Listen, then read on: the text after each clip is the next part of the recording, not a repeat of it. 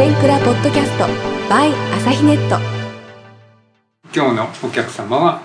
中道優子さんですはい、こんにちは。よろしくお願いしよろましす。ポッドキャストっていうのは全然ご存知なかったんですってね全然知らなくって、事務所の方に、まず iPod って何って、そこから始まりました。ええじゃあまああのまあお気楽にやってくださいはい。えーそれで、えーちょっとアンケート見て思ったんですけど静岡県浜松市はい。のご出身、はい。う生まれた時からはい、あの、浜松で生まれて、で、あの、8歳まで、あの、浜松で過ごして、それから父の転勤に付き合って、アメリカで4年間過ごして、で、あの、小学校の2月、6年生の2月に帰ってきまして1ヶ月だけ小学校行って修了証書をいただきまして浜松ではいあどこの小学校えー、と白脇小学校って南の方なんですけれどあもあ、そうですか、はい、そこ行ってで中学校も3年間浜松に行きましえてー、どこ南部中学校という本当にところ僕北部中学校です名前は似てるけれどちょっと距離はあるって感じで私すはね、はい父親の転勤に小学校5年ではい浜松市に来て、はいそれで高校卒業まであ浜松にいたんですよそれで、はいどっちかというと北の北部中学校というくらいではい北の方にはいいましてね、はいあのまあそこで高校3年まで過ごしましたからはいなんとなく親戚はいませんけど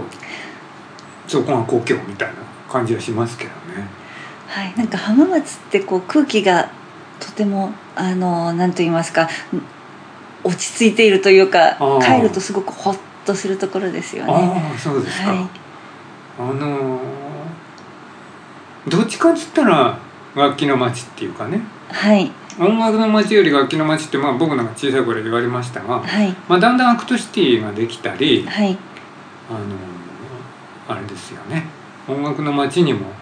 なりつつはい今でもあれですかじゃあ浜松にもなんかご縁はあるんですかあはいあの実家がありますのであ時々年に何回かは帰ってますそうですか、はいそれはそれは演奏なんかもなさることはああの時々あります今年はえっ、と確かないんですけれども、ええはいあのああそうですかはいうんやってますそれはそれは、あのーえーっとじゃあまあ今回は仙台クラシックフェスティバルに、えー出ていただくんですけれども、はいえーっと1回がモーツァルトはいの特集でもう1回が、えー割とロマン派のシューマンリストショパンだけれどもはいシューマンやショパンもリストがアレンジしたものと。はいいうことでそれでもう一回がそれを混ぜたプログラムとはいいう3つのプログラムを作ってくださってはいそれと長谷川陽子さんと共演してくださるとはいそれで全部ですよね、はい全部で5回弾かせていただきまたくすさん出ていただいてありがとうございますあのーモーツァルトですけどはいえーっと331と332を選んでいただいたんですよねそれとデーモールのファンタジーとこれはやっぱり、あれですかあの特にお好きというあの F ドアのソナタ332の方、か、はいあれはあの大好きな曲でええ機会があればよく弾きたいなと思ってはいはる曲です。はいで331はあの全部じゃなくってあの三楽章だけあトルコ行進曲だトルコ行進曲だけねはけいなんですけれども、あのうん、やっぱりモーツァルトを弾くとなったらこれは弾いておかないとっていう曲なんでそうですよね、はいあのこのいろいろな聴き方っていうのもねはいチラシに書かせていただいて演奏家の方にはすごい迷惑だと思うんだけどモーツァルトのトルコ行進曲聴き比べっていうのが ありましてね結構大勢弾かれるんですね大勢弾かれるんですよだから、はあのー中道さんみたいにじゃあはい自主的に選んでくださった方もいるしねはいその指定指定させていただいた方もいらっしゃったりなるほどそのまあ多分モーツァルトの中で一番ポピュラーな曲が何かっていうとアイヌ・クライナート・ムジークの頭かああはいトルコ行進曲かはいこのどっちかですよね。はいあの多分ピアノではトルコ行進曲がダントツ圧知倒名的度があるという感じでなんかあのコンサートで例えば商品ばっかり弾いていてもえトルコ行進曲の時は拍手の量が違うんで すよえ。そういうことですよね、はい、あのーだからまあ中道さんからすればはい聞、き比べられるというちょっと弾きづらいですね。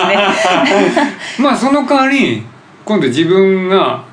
聞いて歩いてそうですね、いろいろお勉強もできあのる人は。私より下手とか思ったっあていいいいいいわけですよね。でもいろいろ違いがあのモーツァルトの中でも聞き違いをあの聞き取りやすい曲なんで面白いでしょうね。そうですよね、はいそのやっぱり馴染んだ曲ってはい、演奏の違いもみんな敏感ですからね。はい、あのーそれでまああのちょっと中道さんじゃない方が演奏するんですがはい、あのピアノ・ソナタ全曲っていうねはい、あのシリーズも「センクラ」の中にありましてね、あ、はい、まあ、全部のソナタと、まあはい主なファンタジーとかあのそういう商品も含めてね聴けるようになってるんですけどはい。あのどうですかモーツァルトの曲っていうのは簡単に言って、ね、中道さんにとってはどうですか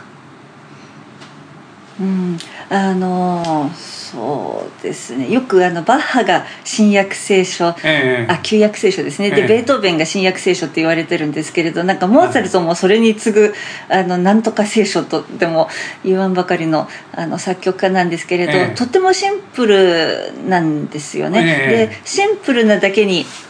意図してないこっちの素顔まで全部さらけ出しちゃってるというようなあ曲でまあある意味怖いけれどとっても引きがいのある、ーなるほど、はい、好きですねはいあのよくね、えーいろんな方が、はいまあ、モーツァルトってもう大先大帝さんに決まってるんだけれども、はい強いて言うとねはいモーツァルトの中でもオペラとピアノコンチェルトがはい特にすごいと。ああはいそのこう最後の「変路町長のピアノコンチェルト」とか、あーいい曲ですそねのやっぱり圧倒的にああいうのが名曲だっていうのは、はいすごい分かりやすいじゃないですか。はいそれでそのピアノコンチェルトがすごい名曲だっていうのは分かりやすいんだけれどもはいピアノコンチェルトに比べるとねソナタってそこまではそんなに言われないと思うんですよね。うんそそう僕はちょっとそんな風に思うんだけど、はいあのーでも清水和音さんなんかははいコンチェルトは後期にいい作品が固まってるがそなたはね散りばめられてるといい曲がそこが面白いっていうふうに彼はああなるほどどっかで書いておられましたけど、はいそのやっぱりそなたもまあやっぱり名曲揃いですか。あのそなたもうん名曲揃いだと思いますあの先ほどコンチェルトの話が出たんで、うんあのコンチェルトの一番最後のコンチェルトっていうのええは、あれはもう別格だとそうですね。思うんですはいあの、はいモーツァルトって35歳までしか生きてなくって、ええええその晩年に書いた自分の寿命が分かってたのかどうか分かんないですけど、ええなんかあたかも分かってたかとはいはい言わんばかりの,、ええあの本当に晩年の曲であれは別格だと思うんですけれども、ええそなたも、うん、あのすいい曲が確かに散りばめられていますが私はうんあの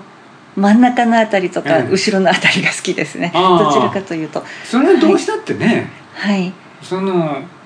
いや僕らは演奏する立場じゃないからわはいがままに言えばねはいそのベードアのコンチェルトとか、はいマテキとかね、はいジュピターとか、はいそれどうしてもレクイエムとか、はい後期の方がはい好きに決まってるわけですよね、はい、まあそれは人によるでしょうけどね、はいそれで次に中期というか、はいその勝手に言っていいならどうしてもそういうことになってだからそれ、モーツァルトみたいな天才でもやっぱりこう坂を上がっていくわけだからうんややっぱり中期や後期の方が面白いですよね。面白いですねなんかでも坂を上がっていったというよりも、ええなんかあの中期の曲とかあの最初の頃の曲って、うん若い時の作曲したものでやっぱりうん若さっていうのが出てると思うんですよはいね。はいで、はいそのきっと後期になってからっていうか晩年になってから手を加えたらまた別のものが出来上がったとは思うんですけれど、ええあえてそれをしなかったところはいにはいなんか若さのいいところがいっぱいあるんじゃないああかなそとれ思はうそうですよね、んですよね。うん、だからまあそれぞれのはい当たり前ですけど、それぞれの良さがあって、はいで長光さんの場合は割と中期とか後期がはい、でソナタを弾くんでしたらやっぱり331332のあたりが好きですね、ええああのあ中期ぐらいになるんですけどそういうことですよね、はいはいうん、じゃあまあそれで332のソナタとはいデーモンのファンタジーを弾はいいてくださるとはいそのすこのこの「キラキラ星」のはいバリエーションとはいこれは割と初期ですか、ですねう、ん、まあまあ初期というか、はい、これも大変有名なそうです曲ねなので、バリエーション自体が有名かどうかちょっとあれですけど、でも元あののメロディーは誰しもが知そっうているうこものとでですすよねはいこのファンタジーははいどういうとこがいいですかこの「キラキラ星」ですかいやいやえ幻想あ幻想曲、うんあこれはもういかにもモーツァルトらしいという気まぐれうん気まぐれというか、もう本当にポッポッと頭に浮かんだものをあの繋いでいったらこの曲になりましたなるほどね、でもなんか尻滅裂じゃなくてちゃんとまとまってるんですけど、ええはいですねはいまあだからすごくあれですよねこう全全曲シリーズの方ってねはい1コマ1,000円ですから、はい9,000円出すとねあー全部聞こえ聞けるんですよね、はいだから9,000円でこのランクの人の全そなたが聞ける機会って多分生涯でほとんどないだろうからないですよねだからまあそれはそれでね、はぜひ聞いていただきたいんだけど、はい今度別にねあの長見さんみたいないい演奏家の方がどういうものを選んで、はいまあ、45分のエッセンスにしたらこういうもんだろうっていうのもねはいあのまあ一個だけ聞くみたいな人はねこういうのはすごく魅力的だと思うんですよね。はい、あの、うん、そうですね、モーツァルトの聞いてほしいというところを45分で。なんとか詰め込んでと集いう約感しじ。たはっていう感じですよね。い、だからまああのねぜひ聞いていただきたいですね。はい、でもう一個の方はあの、まあ、ちょっとさっき申し上げましたけどシューマンやショパンも入ってるんですけどはい、全部リストが作るかあるいはアレンジするかで絡んでますよね。それショパンのスケルツォははい、別ですね、あはい、これはショパンのオリジナルではい、それでショパンの6つのポーランドの歌っていうのはこれはどういう曲ですかこれは、あの。あの、まあ、タイトル通り、あの、ショパンの歌曲をリストが、あの。ピアノ独奏用に編曲したもので、おそらく当時のサロンで、うんあの。こういう曲がありますよって言って、あの、リストがショーピース的に。ええあの華やかに見せて弾いていた曲じゃないかなと思うんですけれどあの元の旋律がどれもとっても綺麗なんですね、ええええでそこになんかリスの「キラキラキラ」っていうエッセンスが詰まってて、あなるのほど大好きな曲なんですなるほどなるほど、はい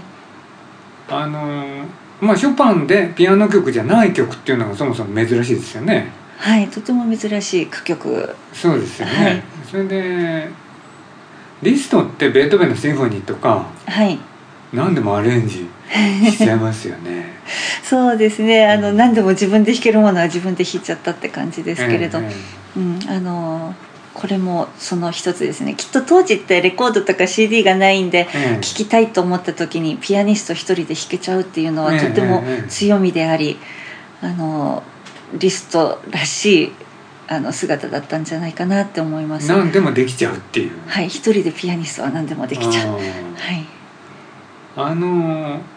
リストってじゃあここういうふうにあのーお選びになるってことははい、お好きなんですねはい、大好 きです。どどの辺が魅力ですかリストはあのリスト、うん、とかく技巧の面ばっかりクローズアップされがちな華やかな面ばっかりクローズアップされがちな作曲家なんですけれどええ決してそれだけじゃなくてもちろんその面も素晴らしいんですけれど、えあの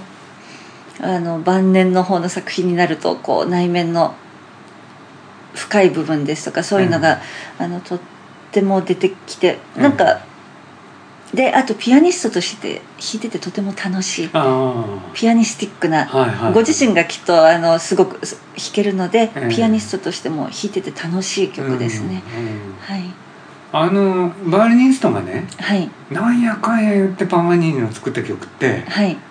やってて面白いとあだあからねやっぱり作ってる人が楽器を知り尽くしてるっていうか、はいそうするとあのとっても華やかに華やかで難しいんですけれど不可能なことは書いてないうんであのやれば努力すれば弾けるっていう作曲家なんで、あの弾いてて楽しいですね、なるほどね、はいうん、まあそれで最後にショパンの「スケルツォ」のはい2番とはいショパンリストの歌曲があるのでまあ純粋なショパンも一曲ということ でいうことでね、はいだからまあ19世紀パリのパリのサロンのようにっていうのは中道さんが作ってくださったコピーなんですかあいえこれは知らなこれこれはい誰かが勝手につけたわけですねあご無礼いたしましたいえでもあのすごく妥当なタイトルをつけてくださって、そうですかええはいあのシューマンのパリのサロンと関係あるあるかなまあまあねそ のパリのサロンのようにあれですよね、 のような雰囲気でと雰囲気でということでね、はいいにしていただいて、はいだからまあさっきのがモーツァルトのエッセンスだとすればはいこちらがまあロマーハはい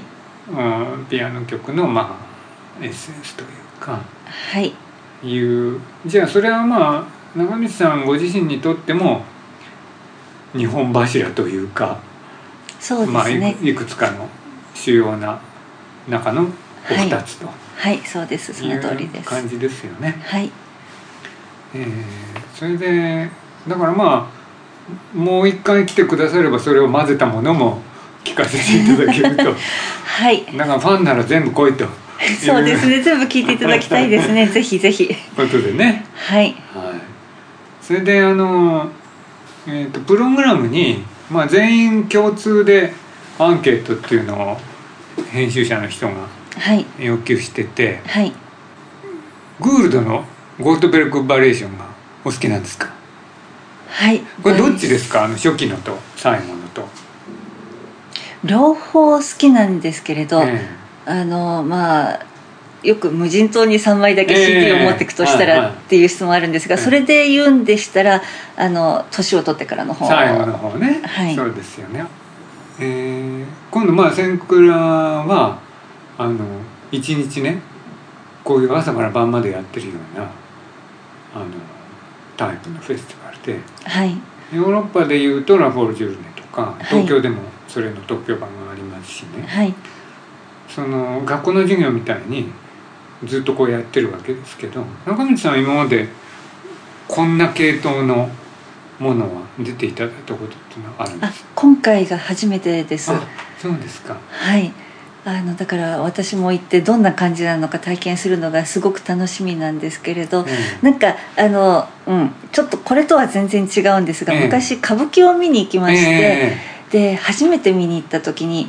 それこそ朝から晩まで朝のはいはい11時から、あの夕方何時ぐらいまでやってるのかしらその時はごあの朝の部しか行かなかったんですけれどみんなお弁当を持ってきて幕間にお弁当を食べながら、こう一日あの過ごすとホールといいますかあええの会場に出たり入ったりお弁当を食べたりでなんかそれがすごくいいなと思って見てたああはいはい気がしええあのそういうふうに見てたんですけれどもこれもそれができるんですよね。でもですねそうなんかすごく贅沢で素敵な時間になるんじゃなだいかからなとまあ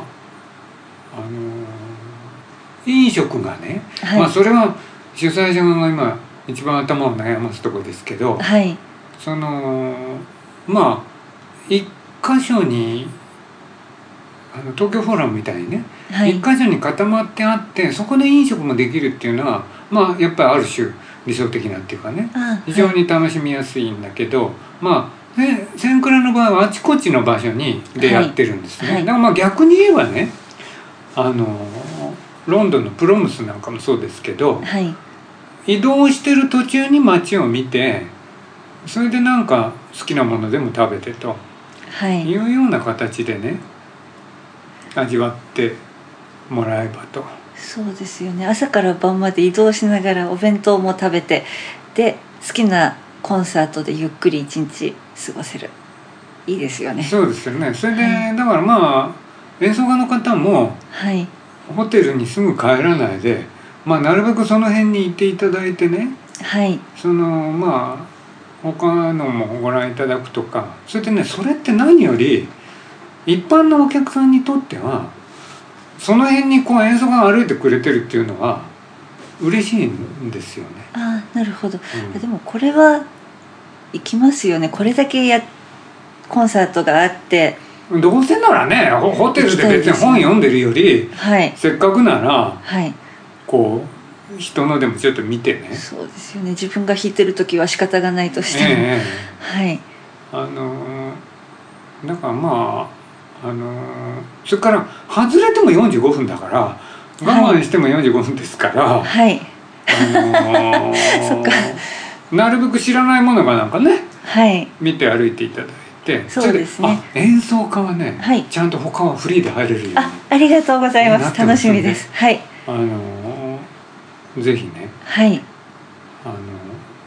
ここでしか見れないようなものははいご覧いただければと思いますけどね。はい、まあちょっとあのー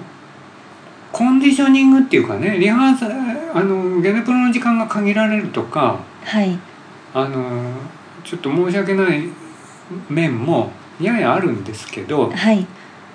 まあいくつかのことを我慢していただくとねお客さんでまあその我慢我慢つっちゃなんだけどあの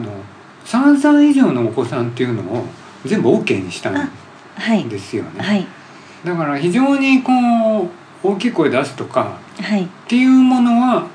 あのもちろんねあの係の人があの出てっていただくとかねはいあの対処しますけど、まあ、ちょっとぐらい「うー」って言ったぐらいはご勘弁いただいてね、まあ、それよりもそのお子さんが見れるとかそれかはらいお子さん連れのお母さんも来れるとかね。それはおそのメリットの方がはい大きいだろうというふうに割り切ったんですよねこのフェスティバルはね。はいあの本当に大きなメリットだと思いますあの周りに小さな子供のいるお母さんたくさんいるんですけれども、コンサート行きたくても行けないっていう声をよく聞いて、うんうんであの小学校に入らないと普通入れないんでしたっけ、ええはいはいそうでそんな6年も7年も待っているのも、うんあの悲しいし私も聞きたいけれど、うん子供をまだ絶対あの他のところに預けるのそもうですよ悲しいしでうんなかなかコンサート行けないっていう話をよく聞きますんでだから、あのーまあいやってみてね、あのーまああのー仮にこのフェスティバル続くならね、はいあのー大人だけに絞るとかねその回もあっていいかもしれないけど、まあ、はいとにかく第1回目は3歳以上オール OK にしてはいで2つぐらい0歳から OK って何ああ長渕さんのはいいないですけどねですねあはい、うん、あのそれすらそれはもうあ赤ん坊の鳴き声は OK というすごいのですけどはい、もし次回に参加させていただけるんだったらそちらも弾いてみたいいいですかねなみたいなねはいあのだからまあなるべくこう制限を排除してねはいあの少し勝手が違ってもねまあその裏返しの良さっていう方をはい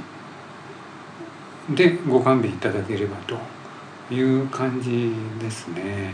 はい。あでも小さい子にも聞いていただけるのは楽しみですね。そうですよねそれはっいて、その時分かんなくてもこう何らかの印象が残ってればね、はあいの。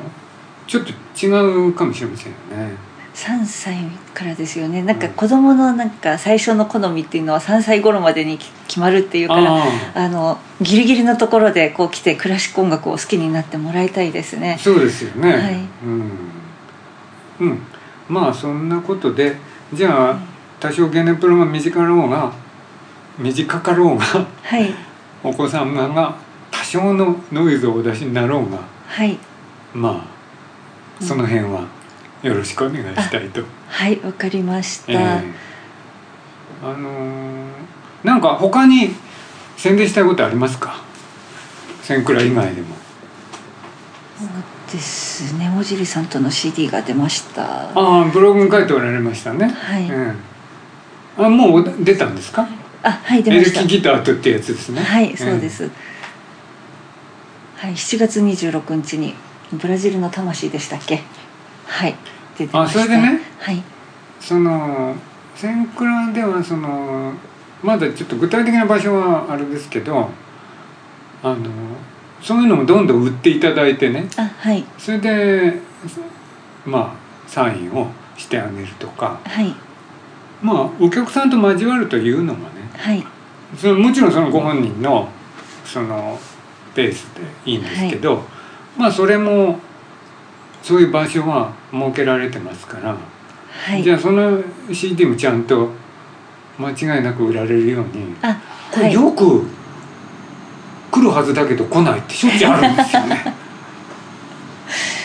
なるほど来てほしいですねそうそう はいしょっちゅうありますよ。しょっちゅうですうか、ん、はいあのだからまあぜひ持ってきていただいてはいそれも私個人の CD もはい個人のちょっと CD もありますよね。はいジャパンアートさんがあの届けてくださってあのベートーベンは話をしましたああ恐れ入りますのベートーベン27の1っていうの入ってるじゃないですかはいあれいい曲ですよああれ大好きなんです、ねはい、あれはぜひ入れたいって言ってレコード会社とあの、うん相談するときにおああ願ういしますってああいう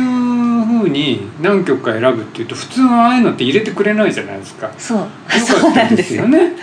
はい他には割としたいと月光入ってるんでこれもぜひぜひ入れてくださいって、そういうことですよね、はい